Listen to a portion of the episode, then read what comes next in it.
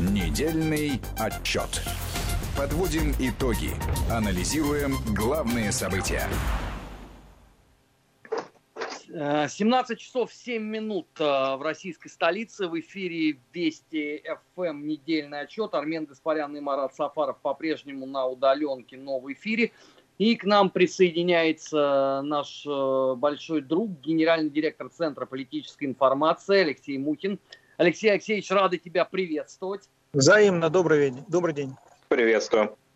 А, ну, начать, конечно же, э, нам предстоит с э, ситуации с коронавирусом. Вроде уже виден луч света в темном царстве. В Подмосковье начинают отменять пропуска.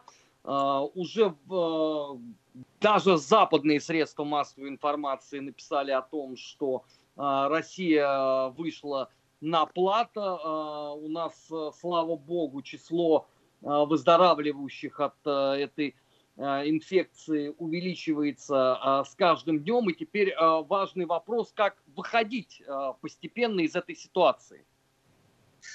Ну, выходить придется спокойно, размеренно, не делая резких движений, учитывая опыт э, западных и восточных стран. Вот я так понимаю, что мы будем воспринимать все-таки опыт Южной Кореи, наиболее удачный, я считаю, а, в том числе и при запуске политических, экономических процессов и так далее.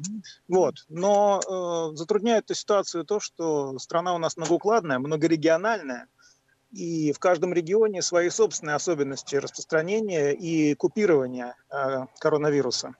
Вот. Поэтому думаю, что выходить будем неравномерно. А, не все будут довольны. Безусловно, уровень критики будет повышаться действий властей, что бы они ни делали на самом деле. Вот. А, будут сравнивать, будут пытаться говорить, а вот в Европе, а вот там уже все открыли, а вот и так далее. Вот, к сожалению, здесь э, не избежать вот этой суеты вокруг дивана. Э, но мне кажется, что сам ход Э, локализации и нейтрализации пандемической угрозы, что в Москве, что в регионах, он показывает, э, ну, Россия действовала адекватно в этих, в этих сложных обстоятельствах. Конечно, хотелось бы сейчас э, как можно быстрее все отменить, чтобы перезапустить социально-экономические процессы, но с этим лучше не торопиться. Здесь, как называется, эпидемиологи покажут. А что вот конкретно вот этим всем критикам э, не нравится сейчас? Ну, правительство все возможные меры принимало. Э, совещания происходили в формате э, каждый день. Путин лично неоднократно э, контролировал этот процесс в режиме реального времени, и все желающие могли это посмотреть. Мы выходим из э, пандемии коронавируса, ну, объективно, с очень неплохими результатами, если, например, это сравнивать там с Соединенными Штатами или Италией. В чем сейчас можно найти повод для такого тотального э, недовольства всем? Ну, первый повод это, конечно, денег мало.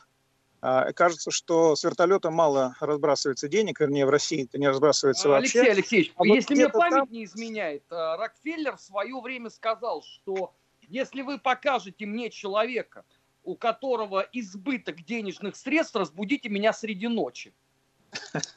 Я сомневаюсь, что с тех пор много чего поменялось вот в такой оценке.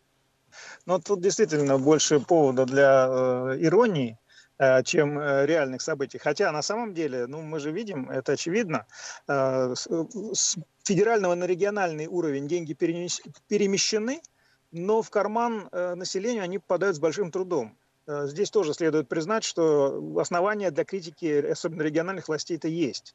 Совещания совещаниями, но э, порядка 30 э, предприятий малого и среднего бизнеса, процентов, 30 процентов, испытывают сильнейшие затруднения и, скорее всего, будут закрыты. Вот. Поэтому здесь эм, следует учитывать и негативные последствия. Бить в литавры тут нельзя, но другое дело, что эта беда-то случилась со всеми странами, и теми, которые были витринными странами по экономике, по э, демократии так называемой, а получилось, что у них э, ситуация гораздо серьезнее в негативном плане, в негативном ключе. Резервов нет, приходится включать печатный станок со всеми вытекающими последствиями. И да, действительно, я могу сказать, что если Э, какая-то страна является эмиссионным центром, типа США, Евросоюза, то легко разбрасывать деньги с вертолетом. Возможно, это даже полезно. А, для разгона экономических процессов. Но те страны, которые, к сожалению, до сих пор зависят от доллара, от цен на определенные носители, а, мы такую роскошь себе позволить не можем. Но это и плюс. Обрати внимание на военную отрасль. Мы сокращали военный бюджет, но улучшали качество работы.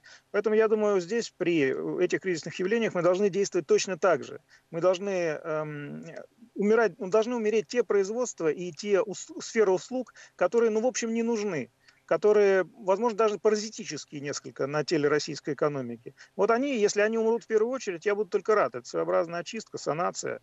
Вот. А те, которые действительно нужны востребованы, производственные цепочки, э, те сферы услуг, которые действительно нужны, они должны остаться, и государство должно им помочь. Потому что нет э, у нас ни одной национальной экономики на всем земном шаре, где бы э, можно было полностью игнорировать э, государство. Государство – это игрок, который определяет правила даже на локальном рынке. А, слушай, но а, ты совершенно справедливо заметил, что это же а, проблема общая. Уж на что американцы спокойно и размеренно дышали а, в январе, но у них, например, а, сланцевые компании потерпели такой крах, которого, наверное, даже еще за всю историю а, Соединенных Штатов а, не найти. А, проблема же а, здесь в другом, что многие, и мы с тобой же в том числе об этом а, говорили в эфире, что нужна некая такая вот санитарная очистка экономики, но ведь никто не подозревал о том, что это придется произвести в режиме реального времени, в условиях, с одной стороны, вот этого жесточайшего а, бремя пандемии коронавируса, а с другой стороны еще и на фоне рецессии мировой экономики. Согласись, что это еще там полгода назад рисовалось несколько в иных красках все. Ну, слушай, но с другой стороны, если бы не случилось этого кризиса, кто бы занимался этими вещами на самом деле? Работает и ладно. У нас же в, настро... в обществе настроение именно такое. А, в принципе, ну, в русском гражданском обществе не склонны что-то менять, если оно работает. Худо-бедно. Э, вот, э, к сожалению, есть страны, которые более динамичны в этом смысле оказались. Вот те же южные корейцы, японцы тоже довольно интересно отреагировали на вот этот э, внешний и внутренние вызовы. Эм, но полагаю, что здесь надо искоса посмотреть на западный и восточный опыт, взять только хорошее, и избавиться от собственной лени и э, бесконечного плача по каким-то упущенным возможностям. Вот они возможности лежат, развернулись перед нами, берите их. Но полагаю, что, э, к сожалению, э, вот легкость прохождения кризиса, а пока а, это, это легкий кризис, Э, были потяжелее. 98 год, помнишь, если... Вот. А, легкость прохождения кризиса, она, к сожалению, не изменит эм, качественно э, экономическую и социальную систему. Хотелось бы, конечно, чтобы этого не произошло, чтобы изменения произошли. Поэтому сейчас очень важно э, работать и с теми поправками в Конституцию, которые до сих пор еще зависли из-за э, определенных ограничений, и настаивает на том, что власть вела себя более социально, да, не только по отношению к э, жирненьким э, котам и доверенным компаниям. Эм, хотелось бы, чтобы принцип распределения помощи и стимулирования, он был более прозрачный и более доступный. Вот это да. Тут, э, понимаешь, вот два момента. С одной стороны, я согласен о том, что надо это каким-то образом а, простимулировать, но у нас ведь есть а, категория а, вечно недовольных граждан, потому что это да. два месяца они орали, что вот, что это такое, нам обещали, что мы все проголосуем, выскажемся по поводу Конституции, взяли это все, отменили. На этой неделе стали вдруг говорить о том, что это, возможно, значит, будет проведено, там условно даже называлась дата 24 июня. И тут же началась обратная истерика, что зачем это надо а, в условиях пандемии коронавируса, не нужно всем этим заниматься. И, понимаешь, я вот на самом деле окончательно запутался в показаниях. Что им нужно-то? Проголосовать за Конституцию или наоборот не голосовать? Я открою тебе маленькую тайну, она, это секрет Полишинеля, конечно, но все равно. Они работают на противоходе. Им нужно, чтобы, эм, чтобы постоянно находиться в тону, критическом тонусе по отношению к власти. Если их при этом еще и винтят, это вообще э, классно, потому что потом можно через ЕСПЧ получить э, десяток, э, 10 тысяч евро или что-то типа того. Вот. Им это нужно обрати внимание, насколько предсказуемо они ведут себя и насколько по методичке они действуют. А, на самом деле это пропагандисты в плохом смысле этого слова, а, э, лоббисты западных, э, э, я не, хочу, не хочу сказать ценностей либо компаний, это лоббисты просто а, западных стран, которые на данном этапе находятся в крайне негативном, враждебном, я даже скажу, настрое по отношению к России и Китаю. Эти люди обслуживают их интересы, это обслуживающий персонал. А, с пропагандистским уклоном. За это они получают гранты, преференции, льготы какие-то, защиту, возможно. Не, ну, непонятно пока от чего, но тем не менее. Это для них важный момент. Вот, они с удовольствием переезжают, э, либо живут одной ногой э, в западных странах, они считают это достаточным гарантией своей собственной безопасности. И под, находясь под эм, защитой а, иностранных спецслужб, иностранных э, там, э, структур, я имею в виду Госдеп и так далее, а, они себя чувствуют спокойно, совершенно позволяя себе то, что, в принципе, в других странах никто не может позволить. Слушай, вот э, коль ты об этом упомянул, не знаю, видел ты или нет, но я просто прямо сегодня с утра восхитился. Гос... Госдепартамент США объявил конкурс на получение гранта в размере 250 тысяч за создание доклада, который должен разоблачить сокрытие России э, числа умерших от э, коронавируса. Это в продолжении, видимо, истории там Financial Times, э, Bloomberg и так далее, и так далее. Ну, Но это я даже... вообще за гранью добра и зла уже. Не я даже пост написал на эту тему в, а, значит, я пропустил. вражьих, вражьих соцсетях. Да, да, грант это четверть миллиона долларов, и э, он предназначен, э, заранее условия выстроены таким образом, что мы даже знаем, какая компания, скорее всего, его получит. Это знаменитые, э, в кавычках, расследователи всего и вся. Вот. Не зря э, один из персонажей, один из сотрудников этого неуважаемого фонда э, недавно выступил с постом на эту тему. Вот. И мне кажется, что именно э, под этот тизер Госдепартамент, а вернее Бюро по международному сотрудничеству Госдепартамента США попыталось ну, оформить это в качестве конкурса. Конкурс будет одноэтапный, то есть на самом деле это не будет никакой конкурс. Проще просто им было выделить эти деньги соответствующей структуре, которую мы все знаем. Вот. И, что называется, не, не мучиться. А с удовольствием, я думаю, эта структура получит э, звание иноагента, и на этом, что называется, закроем э, дело. А действительно речь идет о том, что ребята обвинили, а потом, когда им стали задавать вопросы, они озаботились э, подборкой так называемых доказательств под это обвинение. Вот, собственно, четверть лимона, они, э, миллиона, они хотят потратить на, это, это, на этот э, проект. Видишь, но меня вот э, поражает в этом э, во всем даже не радость э, грантополучателей потенциальных, а вот такая стопроцентная нечистоплотность, потому что вот это же все еще на фоне э, той катастрофы, которую США э, пережили в связи с пандемией коронавируса. И если бы вот условно вот гипотетически допустить, что кто-то бы э, в России э, предложил бы, давайте мы э, выделим грант на то, чтобы показать, что американцы занизили еще э, данные по катастрофе, но я подозреваю, что на этого человека бы, мягко говоря, смотрели бы с подозрением, а в, вероятнее всего он стал бы просто абсолютным изгоем. Но тут ну, это делается абсолютно на государственном уровне. Ну да, у нас это просто не принято, потому что это неприличные вещи. Но я заметил, что в последнее время США вообще перестали стесняться просто. Они перестали стесняться во всем. То есть они просто делают то, что считают нужным. Э, выходят из договоров, обвиняют сначала бездоказательно, потом опять выходят и так далее. Там еще другая, может быть, ты не заметил, э, прекрасная новость была. Э, ну, я перескажу близко к тексту, что называется. Посольство Соединенных Штатов, по-моему, посольство США в России, по-моему, я не уверен, но это официальный орган совершенно, да, Госдепа. Великий американский народ от щедрот своих – предоставляет России, внимание, 50 аппаратов ИВЛ. И мы надеемся, что вот мы, э, эта помощь окажет неоценимый вклад, это близко к тексту, э, в борьбу с коронавирусом на территории России. Ты представляешь, это, я не понимаю, это издевательство, троллинг, что ли, или что это?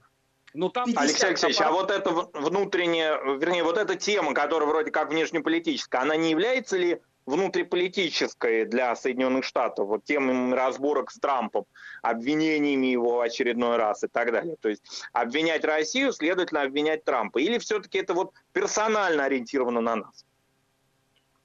Я думаю, что там сейчас несколько разошлось, разошлись линии информационных атак, потому что не удалось, а, как вы помните, докладом Мюллера привязать Трампа к России и обвинить э, доказательно Россию в том, что она якобы вмешалась в их выборы. Вот, поэтому сейчас эти, э, эта ситуация, она несколько разведена. А, там, антироссийские атаки, это само собой разумеющееся. Попробуешь, называется, не атакуй, сразу же тебя запишут в русские шпионы. А Трамп немножко отдельно. А Трамп за 4, за вот то время, которое находится, 3, по-моему, года, да, у него чуть больше, трех лет э, президентом, он накопил достаточное количество системных ошибок, которые ему а, сейчас предъявляются демократами. Причем предъявляется в том же, э, в рамках той же модели, в которой действует обсужденная уже нами эм, пятая колонна внутри страны, проамериканская, я ее называю американское землячество в России. Вот. Э, буквально все, что Трамп говорит и делает, ставится ему в вину. Буквально все. Ну, ну, что бы он ни сделал, что бы он ни сказал, э, тут же вино. Э, ставится этому в вину, и он обвиняется в некомпетентности, непрофессионализме, в сумасшествии, в чем угодно. Вот, собственно, такая моделька, она и работает. Но э, параллельно же э, они ведут такую масштабную э, борьбу со всем китайским. Э, насколько я понимаю, Трамп э, главной-то задачей потенциальной встречи Большой Семерки именно выставление счета Поднебесной обозначает, а не что-то другое. Это пресловутая война на два фронта, а с такими темпами она скоро будет на три фронта, с Европейским Союзом еще. Любая страна, э, и практика это показывает историческая, любая страна, которая ведет войну на два и более фронтов, она э, быстро истощается. К сожалению, США понадобятся дополнительные резервные источники питания, в плохом смысле этого слова. И мне кажется, ряд стран сейчас находится в очень сильной опасности, прежде всего Венесуэла.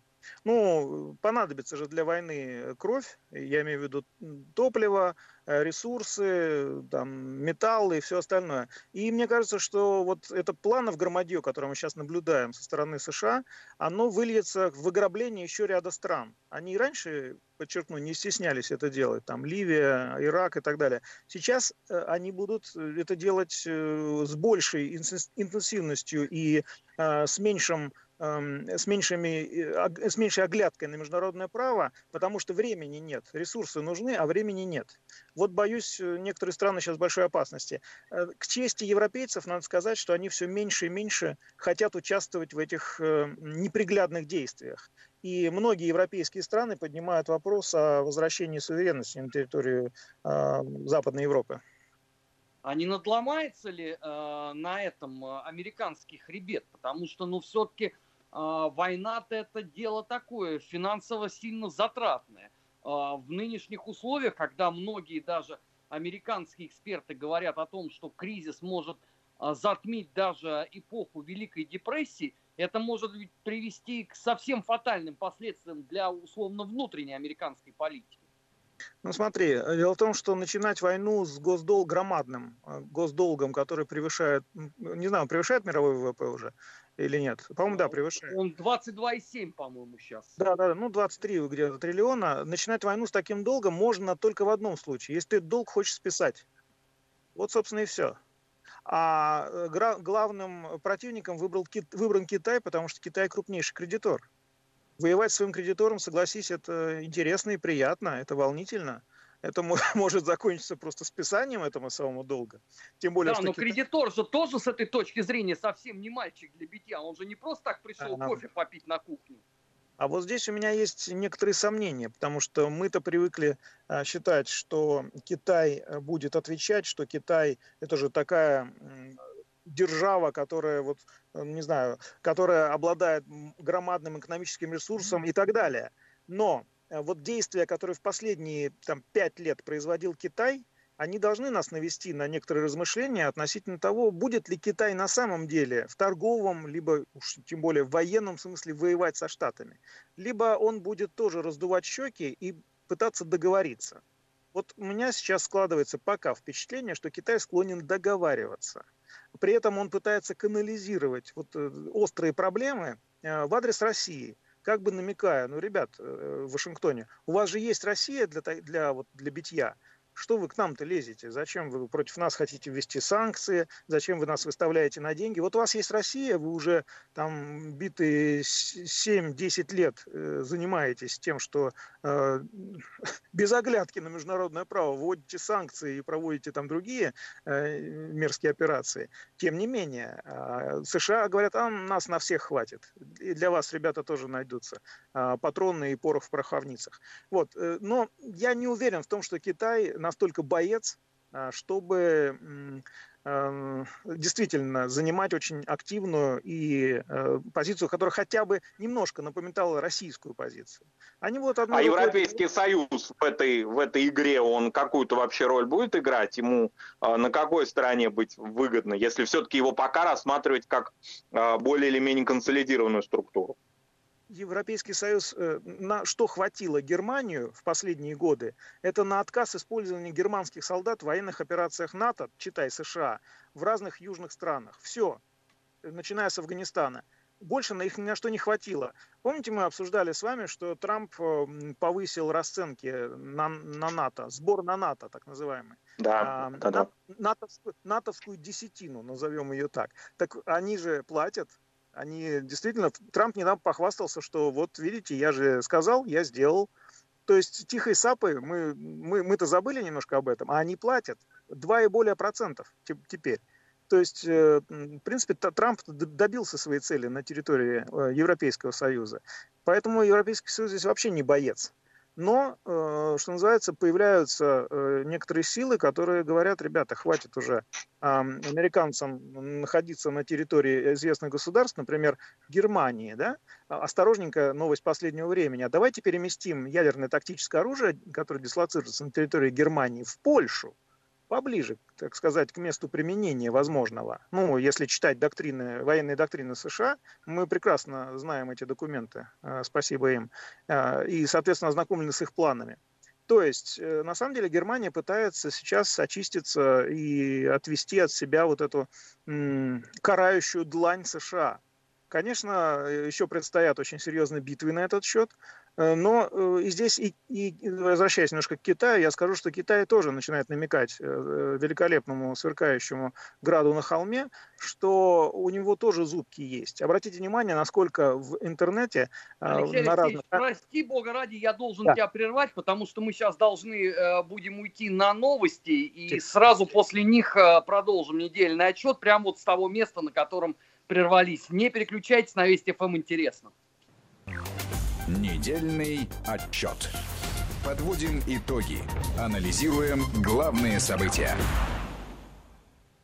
17 часов 34 минуты в российской столице. В эфире Вести ФМ продолжается подведение итогов недели, недельный отчет. Армен Гаспарян, Марат Сафаров на удаленке, но тем не менее в эфире. У нас сегодня в гостях гендиректор Центра политической информации Алексей Мухин. Леш, я тебя прервал э, в конце прошлой э, половины программы на размышлениях о Китае, и будет правильно, если ты закончишь, что называется. Да, я говорил о том, что в последнее время регистрировал, что в интернете на американских, в том числе, ресурсах, а Китай очень активно использует американские ресурсы, э, очень много появилось информации и видео, главное, наглядная агитация, то есть о том, какая мощная китайская армия, Народная освободительная армия Китая, НОАК. Вот. Э, ну, там буквально у меня складывается ощущение, что Китай, китайская сторона пытается провести какую-то рекламную кампанию, в смысле американцы, записывайтесь к нам в э, НОАК, э, вам будет хорошо. Вот. И эм, да, это оправдано, потому что Китай в последнее время дел, сделал несколько резких военных движений э, и действий произвел э, рядом с своими границами в спорных точках, Тайвань, я имею в виду, и так далее, которые, в принципе, э, должны были, ну, осадить американских генералов. Последовало от них э, практически официальное заявление, что да, мы понимаем, э, э, с тем флотом, которым сейчас располагает Соединенные Штаты Америки, несмотря на то, что они являются, он является, что называется, царицей морей, они одновременно с Россией и Китаем, обратите внимание, да, то есть обратите внимание, что они уже мыслят категориями против, военного противостояния. С Китаем и с Россией одновременно мы справиться не сможем. Это эм, адресовано Конгрессу, который, несмотря на многократное и в последнее время очень существенное увеличение военного бюджета, с него, я так понимаю, Пентагон ждет денег теперь дополнительных на то, чтобы увеличить э, количественно и качественно а, американский флот. То есть э, я так понимаю, что согласно э, интерпретации американских военных и ожиданиям э, некоторых ястребов в разных странах, следующие, следующие военные действия глобального масштаба либо локального будут вестись все-таки на море. Это интересный момент, потому что, я думаю, он вскрывает следующее. На суше вести действия крайне сложно, потребуется громадная, громадный контингент военный. А у США, как известно, армия небольшая – а, расчет на союзников тоже не делается, потому что здесь э, любые попытки создать хоть какие-то вооруженные силы, более-менее действующие, действенные на территории европейских государств, они э, себе дороже. Потому что вот сейчас европейцы создают подобную армию, и в дальнейшем услуги американских охранников, которые обитают на военных базах э, США на территории Европы, просто не понадобятся. Поэтому такая вот проблема перед американцами стоит. С одной стороны, они привыкли, не привыкли воевать самостоятельно, а привыкли перекладывать это, на, это бремя на пушечное мясо из той же Украины, Грузии, э, ведь именно там а, воевали, э, именно оттуда солдаты воевали а, в Ираке, в разных других странах, которых э, США в последнее время подвергала очень серьезной военной обструкции. Вот. Но сил для того, чтобы вести полноценные военные действия в Америке сейчас нет. А, и в ближайшее время не предвидится, потому что это действительно очень дорого, как ты сказал, содержать большую армию. От этого сейчас отказываются практически все страны, включая нас. нас. Вот. А нам для того, чтобы защищать свою территорию, достаточно тех ресурсов э, и тех средств, которые мы уже создали на данный момент. Именно поэтому наш военный бюджет сейчас сокращается от года от года. И это я считаю весьма правильным, потому что это выбивает любое э, более-менее действенное оружие, инструмент из рук наших критиков. Потому что Россия сейчас идет как раз по пути, вот как правильные государства двигаются. Не милитаризация всего и вся внутри и вокруг своей страны, а наоборот, порядок, дисциплина, а, экономия, разумная экономия а, и э, действия направлены на повышение технологичности процессов. Китай, к а сожалению... вот возвращаясь к э, американо-китайским отношениям, вот эти продолжения событий в Гонконге, это также продолжение, собственно, американского давления или какая-то все-таки внутренняя неразберих, которой американцы пользуются? Вот-вот. Э, я как раз хотел к этому перейти. Спасибо, Марат. Э, отношения Китая и США сейчас эм, э, практически разрушены. Это очень хорошо видно по неуклюжим действиям Дональда Трампа у себя в Твиттере. А, потому что этот э, великолепный человек, он действительно все, к чему он прикасается, превращается в известную субстанцию. И имеется в виду в отношениях между людьми, потому, между политиками.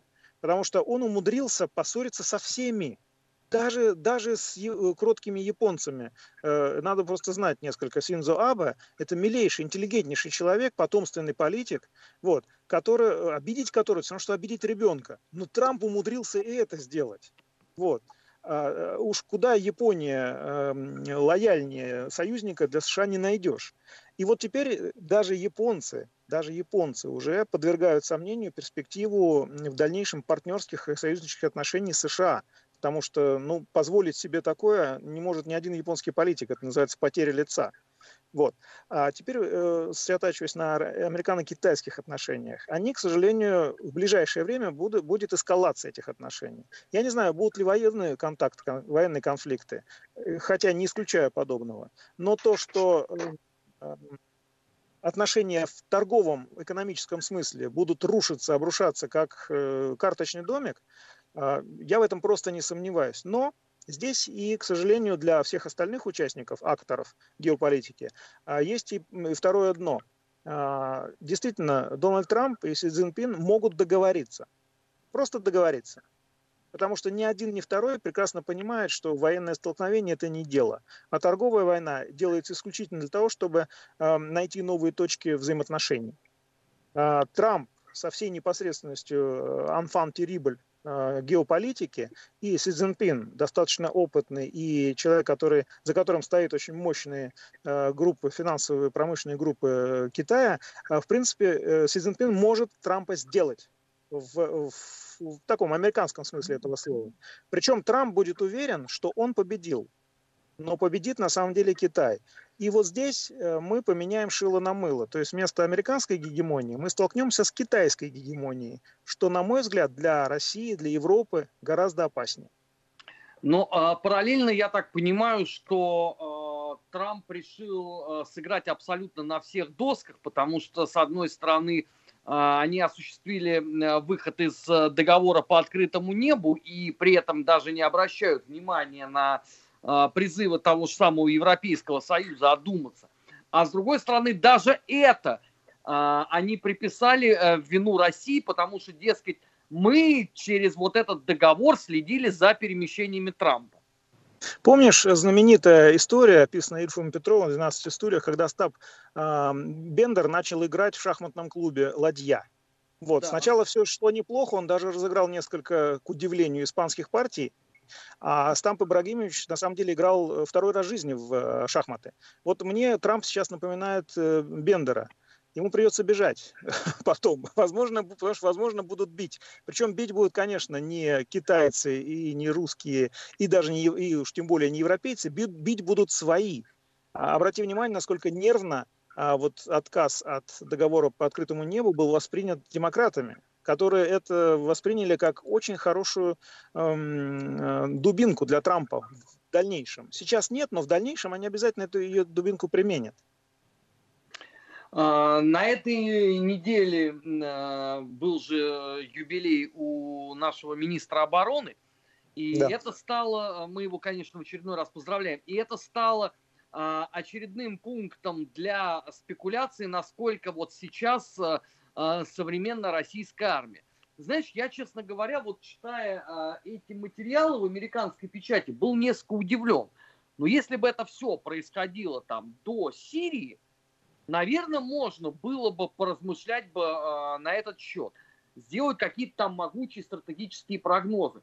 Но после демонстрации вообще э, современных российских ВКС опять начать вот эту вот жвачку, ну это странновато выглядит. Слушай, ну у них выхода нет. Да, кстати, поздравим Сергея Кужугетовича еще раз 65-летием. А, нам бы так выглядеть в его возрасте, как выглядит да. он. Вот, причем имея еще и там замечательный хобби, он рисует, вот, э, причем неплохо рисует. Вот, э, я думаю, что э, мы имеем дело с такой галимой американской пропагандой, потому что а что, а что им остается делать? Им остается только убеждать самих себя, прежде всего, и Пентагон в том, что русские воевать не умеют. При этом э, наши контакты в, Ливии, э, в, Ли, в Сирии, они прекрасно показали, кто чего стоит. И американцы с удивлением там в соцсетях своих и так далее сказ, э, начали заявлять, слушайте, а, а нам не сказали, что русские такие сильные. Вот, да, ребят, вы подумайте, прежде чем э, рот свой развивать, я прошу прощения. Я намекаю на Майкла Помпео, который в последнее время, ну, если честно, ну, полный непрофессионализм проявляет, когда начинает говорить что-то про Китай или про Россию. Вот. А, в этой связи, да, мы будем сталкиваться с этими актами э, пропаганды, э, попытках принизить э, то, что, в принципе, очевидно. И, да, действительно, даже ослабленная, сердюковская, прошу прощения, не к ночи будет помянут, армия, я напомню, российская, с блеском, вы, ну не с блеском, там были, конечно, нюансы, выиграла э, вооруженный конфликт с Грузией, я напомню. Причем Грузия напала первой, это была агрессия страны Грузии. Сейчас это э, общеизвестный факт, а на том этапе это был, ну скажем так, чуть ли не революционный, революционный тезис. Напом... Я напомню, как э, Европа, США набросились на Россию, дескать, она э, агрессор и так далее. Хотя дело обстояло ровно наоборот даже эта ослабленная армия без, э, по мобильным телефонам, что называется, без проблем просто опрокинула, я напомню, к этому э, моменту уже модернизированную грузинскую э, армию, инструкторами НАТО, вооруженную уже натовским образом. И мы в распоряжение получили целые поля натовской техники, которую, естественно, вывезли для того, чтобы посмотреть, э, подкрутить что-то, что-то додумать там и так далее. Вот. После этого была Сирия. Я считаю, идеальная война для России, потому что э, с минимальными людскими потерями мы решили практически все поставленные военно-тактические э, и стратегические задачи. И полагаю, что сейчас эта модель может быть использована в других странах. Я не буду сейчас их э, перечислять, чтобы не дразнить наших нацистских партнеров. Вот на этом фоне, а что, что бы ты написал у себя в прессе? Ну, я бы постарался бы проанализировать причины неудач. Да не волнуйся, не волнуйся, они анализируют очень хорошо. На ну, самом деле этого нельзя... нету в медиапространстве. Нам не, и не будет, и не должно быть. На самом деле натовские партнеры очень внимательно всегда следят за любыми событиями, которые происходят в России, особенно в ее вооруженных силах, э, и они действительно очень вдумчиво все анализируют. Есть пропаганда, а есть реальная военная аналитика. Поверь мне, там все в порядке с этим. Ну хорошо. Именно, Именно поэтому Дональд Трамп, Дональду Трампу позволено многое. И в то время как э, после его заявлений там тот же Пентагон, либо э, другие э, солидные дядечки, э, потом, так сказать, со змеиной ухмылкой несколько иронично комментируют, что нет, ребята, расслабьтесь, все нормально. Ну, славненько. Тогда я, тогда я спокоен, как говорил э, герой Стивенсона. Э, тогда давай а, к нашим, а, что называется, внутренним вопросам. У нас же следующий э, большой такой день голосования, насколько я понимаю, будет в сентябре. А, да, но до этого должен быть, да, плебисцит по поправкам. Да, да. А, наши представители э, оппозиции, самые разные, э, от системной до внесистемной, в начале года, когда еще не было э, вопроса пандемии коронавируса, делали могучие э, монументальные э, прогнозы, как они проведут подготовку, как они всех мобилизуют под это дело и так далее, и так далее. Вот с практической точки зрения пандемия коронавируса давала им очень хороший шанс для показания своей условно нужности избирателю, проведения каких-то таких вот э, волонтерских операций, какой-то такой моральной поддержки – но к моему ужасу ровно вот этого не произошло почему-то. А, а почему от, ужасу? Ну, потому что я привык, понимаешь, что все действительно разумно. Что если люди, политики делают заявления, то за этими заявлениями должен следовать а, какой-то а, логичный шаг. Потому что это же их, собственно, будет избиратель оценивать в сентябре. А получилось, что они просто выпали а, из этой а, картины. Потому что вот я видел объявление Единой России о том, что они а, свой а, предвыборный бюджет уже отдали на волонтерство, вот на помощь э, всем нуждающимся. Я специально полазил по другим сайтам а, вот этих вот э, системных, несистемных оппозиционеров. И ничего подобного не обнаружил. А тогда вопрос, за счет чего они собираются электорат себе привлекать? Ну, во-первых, ты идеалист, во-вторых... А э, разве это плохо, Алексей? Это очень хорошо. Я, я тоже иногда грешу. Вот. Но э, там немножко... Давай, э, давай э, опишем немножко внутренний механизм, как это происходит. Но все это здорово ты исходишь из классических канонов избирательной кампании. То есть, когда э, партии должны де- делать добрые дела, и тем прославляться. Но ты знаешь, да, что в бессмертном мультфильме «Крокодил Гена», «Чебурашка Крокодил Гена», а, Шапокляк говорила, хорошими делами прославиться нельзя. Вот. И я думаю, что сейчас наша оппозиция именно это взяла на вооружение. Потому что, с одной стороны, да, действительно, острые критики, особенно от системной оппозиции, действий властей мы не слышим, хотя она есть, присутствует. Вот, ну, отдельными частями, скажем так. Но я так думаю, что ребята приберегли, я имею в виду партию, там, КПРФ, ЛДПР, э, даже «Справедливую Россию», э, эм, они приберегли э, это на потом, потому что сейчас они проводят мониторинг тех проколов, тех э, неудач, которые постигли власти на э, этом поприще, и они э, будут строить негативистскую кампанию, то есть они будут критиковать Единую Россию. А, Леш, а да. а потом это когда? Выборы в сентябре, то есть это через, по сути, три это месяца. Будет, это будет проходить в очень сжатый период времени, чтобы нельзя было опровергнуть.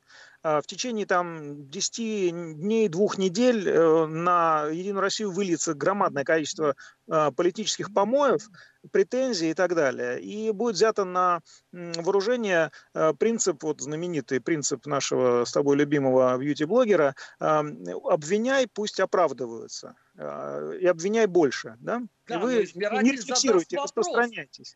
Совершенно верно. Вот, но они, они будут да. играть, они будут играть на э, раздражении избирателей вот ограничительными мерами, отсутствием денег, работы и так далее. Вот на этом сосредоточится оппозиция. И она, к сожалению, будет э, здесь успешна. То есть для того, чтобы эм, э, то есть голосование, они будут эксплуатировать протестное голосование во всех, э, что называется, его видах, во всех, э, э, на всех направлениях. И здесь э, властям действительно придется несладко. Я в этом практически уверен. Потому что вот эта усталость и раздражение людей, а, его никуда пока не удалось ни нейтрализовать, ни купировать. Да, но избиратель может задать вопрос, ну хорошо, а, критикуя, предлагай, предлагая, реализуй. Но вы не предлагали и не реализовывали. Тогда вопрос, а что стоит эта критика огульная? Критиковать вот. может и мартышка в зоопарке, если ее научить. А вот это уже модель, которую будет использовать Единая Россия на выборах. Она будет как раз упирать на то, что, ребята, ну вот смотрите, мы собрали 400 миллионов рублей взносов, направили их на помощь э, э, избирателям. Ну, пусть, да, да, избирателям, да, с пострадавшим в ходе коронавирусной инфекции и так далее. Мы, да, мы направили на волонтерство развивали и так далее. У Единой России есть что предъявить. А вы что сделали? Вы только кричали и сидели, что называется, по квартирам. Ну, думаю, думаю, это будет, ну, в этом смысле эмоциональная, но довольно короткая кампания. Э, и полагаю, что э, вот это разнообразие инструментов, которые сейчас э, для голосования, прежде всего, почтой, там, онлайн, эм, возможно, на свежем воздухе, очень, кстати, неплохое предложение, вот, эм, оно столкнется, э, не, не, вернее так, не столкнется с вниманием избирателей. Да, да, избиратели придут, проголосуют. Да, возможно, некоторые партии э, попытаются усилить свое присутствие в следующей, э, на, на, в региональных выборах и в следующей Государственной Думе. Обрати внимание, у нас в конце следующего года будут выборы в Госдуму уже. Представляешь, как быстро время летит. Вот. Но к этому времени вполне вероятно и, я надеюсь, сработают э, иные э, инструменты и механизмы. И люди, которые проявили себя как бойцы, настоящие бойцы в ходе эм, нейтрализации эпидемиологической угрозы, они пойдут в политику. И вот с этими людьми придется договариваться властям. А столкнемся а... ли мы с продолжением партстроительства, вот, которое мы замечали в начале года? Да, оно есть, но, на мой взгляд, оно крайне неубедительное. Вот пока то, что я вижу, но здесь есть объективные причины. Ведь э, расцвет э, так называемых малых партий, то есть партий, которые будут участвовать в региональных выборах, а потом перейдут на федеральный уровень, он пришелся как раз на период самоограничений. То есть э, ребенок утонул, что называется, еще в утробе матери, э, ну, если так фигурально выражаться. И сейчас ему нужно делать искусственное дыхание и всячески вытаскивать для того, чтобы он хоть ожил и загугукал э, к думским выборам. Ну, то есть, э, подводя итог, ты считаешь, что вот на данную конкретную минуту первую скрипку э, на следующих выборах в Думу сыграют ровно те же партии, которые представлены, по сути дела, сейчас там? К моему сожалению, да. Хорошо. А возможно появление какой-то вообще принципиально новой политической силы? Вот ближе уже к выборам э, в Госдуму вот из тех людей, которые вот условно э, каким-то образом проявили себя вот э, в условиях там пандемии коронавируса, вот чтобы они сформировали какую-то э, политическую силу или партию? Это крайне, это крайне затруднительно. Я грешил на Общероссийский народный фронт, который э, очень неравномерно развивался в эти периоды. Возможно, это выстрелит еще, но для этого ему нужно срочно регистрироваться в качестве политической партии. Либо насыщать своими членами Единую Россию так, чтобы создать нечто э, единое, то есть вливаться в Единую Россию.